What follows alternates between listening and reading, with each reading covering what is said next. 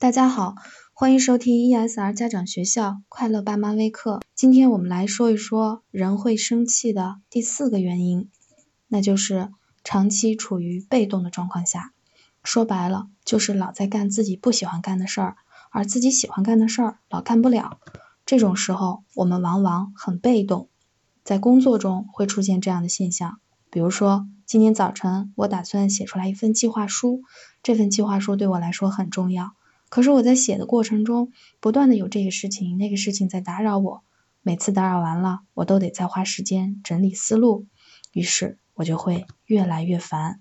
本来早上来找我办事儿的人，我还会对人家笑脸相迎，可下午来找我办事儿的人，我就可能没有好脸色给人家，因为我觉得我自己想做的事儿老做不了，觉得别人来找我就是和我作对，就容易对来办事儿的人生气。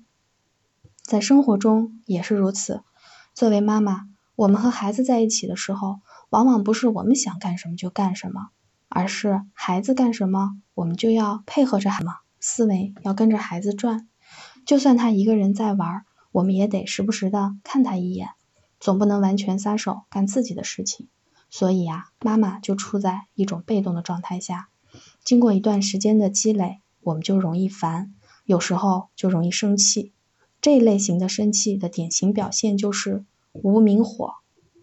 有时候啊，这个无名火生完之后，我们自己都不知道当时是怎么了，自己都控制不住自己。这其实是长期被动状态累积的一种情绪，而发出来是一种宣泄。所以啊，当我们感到心中有无名火的时候，就要赶紧看看自己的生活和工作中是不是太被动了。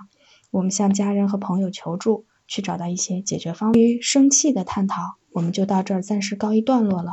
爸爸妈妈们，当我们生气的时候，记得来再听一听我的絮叨。